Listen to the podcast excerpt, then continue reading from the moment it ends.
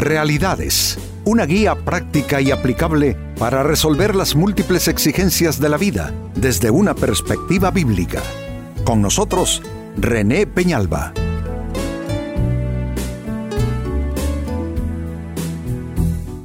Amigos de Realidades, sean todos bienvenidos. Para esta ocasión nuestro tema, la persona que se resiste a cambiar. Qué triste que podamos nosotros eh, poner resistencias a aquello o en contra de aquello que más bien eh, nos, nos favorece, aquello que es más bien en aras de ayudarnos.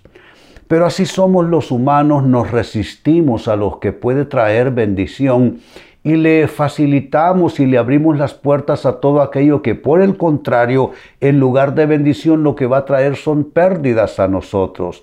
Pues amigos, este es nuestro tema. De pronto estaré describiéndote, no sé, y aún describiéndome a mí mismo en algunas quizá etapas donde mm, yo mismo he puesto resistencia a los cambios. ¿Por qué digo esto? Porque a todos nos pasa, amigos. Hay momentos donde nos ponemos resistentes a aquello que nos puede ayudar. Pues este es nuestro tema, la persona que se resiste a cambiar. En el libro del profeta Jeremías capítulo 48 verso 11 se lee lo siguiente. Reposado ha estado Moab desde su juventud. Noten alguien que no cambia desde muy joven. Sigo leyendo, ha estado tranquilo sobre su sedimento, Dios mío. No ha sido vaciado de vasija en vasija, ni ha ido al destierro. Por eso retiene su sabor y su aroma no ha cambiado. Estamos eh, prácticamente ante la descripción de una persona que se ha resistido al cambio. Conserva su sedimento, su sedimento sí eh, el problema con esto eh, es que esos sedimentos eh, es como, déjenme explicarlo de esa manera, es como cuando tú dejas un poco de café allí reposando en la taza por mucho rato. Cuando tú ya intentas vaciarlo, aquella, aquella taza al fondo está con una mancha oscura. E incluso eh, algo eh, grueso, ¿no? algo espeso, más que el café cuando se está tomando. ¿A qué se debe? A que están reposando esos sedimentos. Amigos, así pasa con nuestras vidas. Hay cosas que se van quedando en reposo, que no son buenas. Cosas que debieron ser cambiadas, cosas que debieron ser limpiadas de nuestro vaso de nuestro espíritu, nuestra persona interior, y se fueron quedando allí. Y miren, no hay nada más difícil que intentar cambiar a una persona que ha estado demasiado tiempo en esa situación. Una persona resistente, una persona, ¿cómo les puedo decir? Una persona que se ha blindado eh, una persona que ya no es permeable, ya no es enseñable. Todo está basado a lo que ella cree, a lo que piensa, a lo que opina, a lo que dice. Es una persona resistente al cambio y aunque no leí la porción que sigue de esa escritura, eh, sigue diciendo que Dios le enviará trasvasadores que lo moverán en contra de su voluntad de un lado al otro. Qué triste situación de la persona que se resiste a cambiar. Pues este es nuestro tema, la persona que se resiste a cambiar y, esto nos invita entonces a hacernos la siguiente interrogante y por supuesto para trabajar con ella. ¿Qué sucederá a quien se resiste a cambiar? ¿Será que se va a quedar así por el resto del camino? No lo creo. No lo creo. ¿Será que Dios le va a abandonar. Bueno, es que Dios no le da la espalda a ninguno. Dios no le da la espalda a nadie. Y entonces Dios, por amor, óigase bien, por amor Dios trata con nuestras vidas. No por enojo necesariamente, por amor, tratando de ser un padre fiel. ¿Y que qué más remedio le queda a un padre? Pues amigos, no le queda más remedio que disciplinar al hijo. ¿Se dan cuenta? Entonces, eh, eh, hablemos a este respecto, abramos el panorama alrededor de esta pregunta. ¿Qué sucederá a quien se resiste a cambiar? Le sucederá lo siguiente. Lo primero, los cambios se impondrán sobre él. La vida se encargará de imponerse sobre esta persona. Y lo triste va a ser que cuando esta persona menos lo espere, cuando quizá ya no tenga ni la edad, digamos, ni las condiciones, la fuerza, la entereza, como para afrontar, perdonen la expresión, un remesón en el piso de su existencia, lo va a experimentar. Si hay algo que es triste, amigos, es llegar tarde a la vida esperar demasiado, postergar cambios, postergar decisiones, eh, postergar nuevas actitudes. Si la Biblia lo dice con toda claridad y certeza, al que sabe hacer lo bueno y no lo hace, le es pecado. E, esa procrastinación, esa postergación de mejorar nuestras vidas, cambiar actitudes, todo eso no sirve porque Nadie escapa de la vida, amigos. Y tarde o temprano la vida no va a llegar a ser toc toc a la puerta. La vida va a llegar como aguas que se meten inundando nuestras vidas, aguas que cruzan por debajo de la puerta de nuestra seguridad. Entonces los cambios se le van a imponer a estas personas.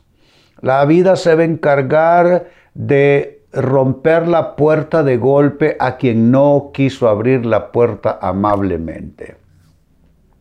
Yo te pregunto, amigo, amiga, ¿en qué aspectos de tu persona se requiere hacer cambios? ¿Es tu forma de abordar la vida? ¿Es tu manera de relacionarte con los demás? ¿Qué es exactamente lo que debes cambiar? ¿Son ciertas actitudes? ¿Es cierta manera de pensar o de actuar? Pues mi consejo es, ábrete a los cambios. Lo mejor es que sea por tu voluntad y que seas tú abriendo la puerta a los cambios y no al revés como estamos diciendo, que los cambios irrumpan de golpe sobre ti. Segunda respuesta, ¿qué sucederá a quien se resiste a cambiar? Luchará en sus más importantes capítulos de vida. Ay Dios santo, Qué triste.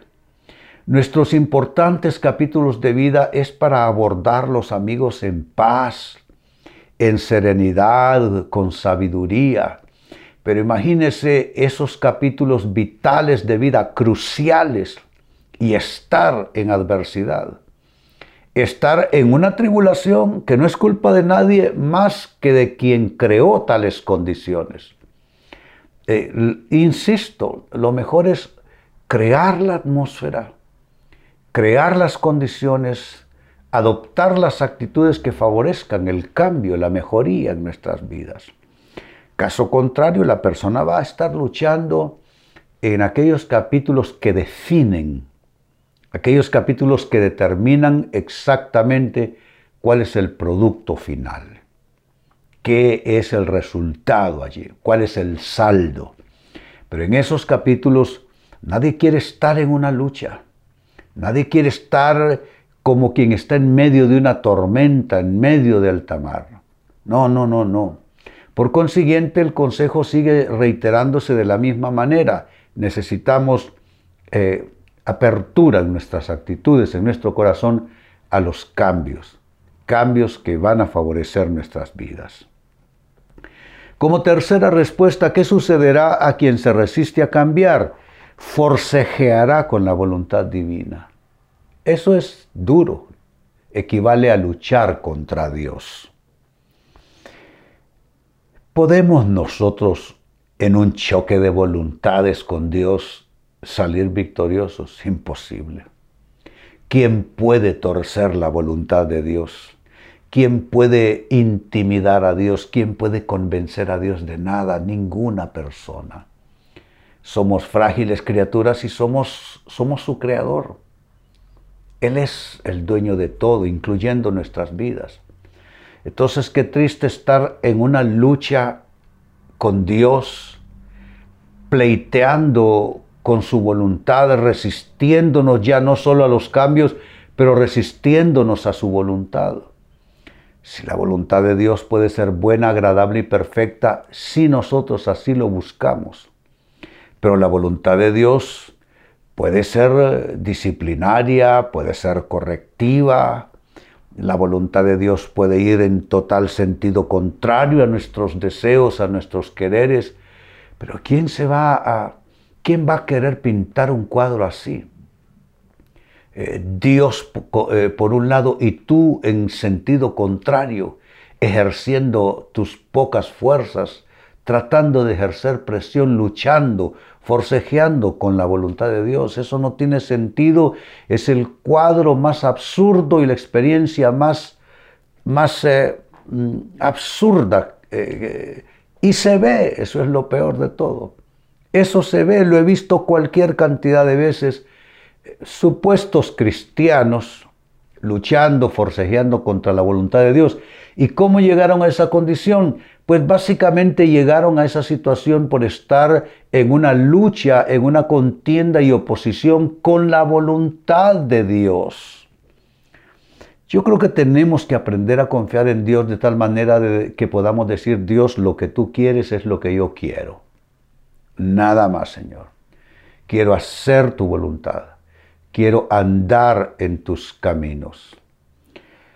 Y número cuatro, finalmente, ¿qué más va a suceder eh, a quien se resiste a cambiar? Eh, sucederá lo siguiente, entrará en confusión, entrará en crisis en momentos decisivos. Como consejero pastoral de ya décadas atrás, eh, vi con mucha frecuencia, demasiada frecuencia, personas que llegan a solicitar una cita de consejería pastoral, pero estas personas ya llegan en una crisis que ellos mismos crearon y provocaron, una crisis que ellos mismos activaron. Entonces, esas personas ah, van buscando eh, consejo en un estado de confusión enorme en una crisis tremenda y todo porque cuando se anticipaba la crisis Dios les mostró algunos cambios necesarios a hacer, algunos cambios oportunos, pero no lo quisieron hacer así. Se resistieron, se evadieron, se escaparon, prefirieron sus argumentos, prefirieron sus razonamientos, prefirieron pues optar por otra cosa y al final la vida los alcanzó porque así sucede, nos, nos alcanzan nuestras mismas acciones erróneas. Y estas personas entran en crisis entonces, entran en confusión y van en desespero a buscar un consejo que ya de alguna manera va a ser un tanto extemporáneo, pero bueno, uno como consejero igual trata de ayudar a las personas. Pero qué triste ver a alguien que se resistió a cambios que bien pudo pues aceptar de buena forma y colaborar con ellos, eh, esperando, postergando estos momentos hasta que todo aquello fue una gran confusión y en una crisis de vida. Pues esto sucederá a la persona que se resiste a cambiar. Vuelvo al texto de inicio, libro del profeta Jeremías capítulo 48 y verso 11. Dice, reposado ha estado Moab desde su juventud, ha estado tranquilo sobre su sedimento, no ha sido vaciado de vasija en vasija, ni ha ido al destierro, por eso retiene su sabor y su aroma no ha cambiado. Quizá eso lo dicen las personas que te aman las personas que son parte de tu vida, que tú no cambias tu sabor ni tu, ni tu aroma, que te resistes a cambiar, que no quieres modificar nada, que te justificas, que argumentas y que, te, y que estás como atornillado sin asumir la necesidad de un cambio. ¿Qué pasará con una persona así? Una persona que se resiste a cambiar. Sucederá lo siguiente. Uno, los cambios se impondrán sobre esta persona. Número dos, Esta persona luchará en sus más importantes capítulos de vida. En lugar de estar feliz y tranquilo, estará luchando en esos capítulos vitales. En tercer lugar, esa persona forcejeará con la voluntad divina. Nunca entrará en sintonía con la voluntad de Dios porque optó por ir en una ruta y en un sentido opuesto.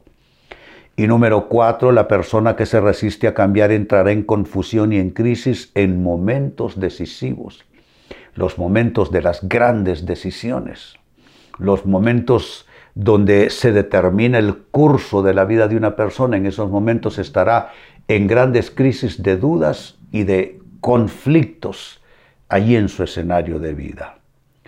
Amigo, amiga, no te hagas nada de esto si ya Dios te está mostrando, si la vida te lo está demostrando también así, tú procura eh, abrir tu corazón a cambios que necesitas hacer, porque de lo contrario solo estás creando una atmósfera donde la vida va al final a tratar contigo, te guste o no, quieras o no, la vida lo hará.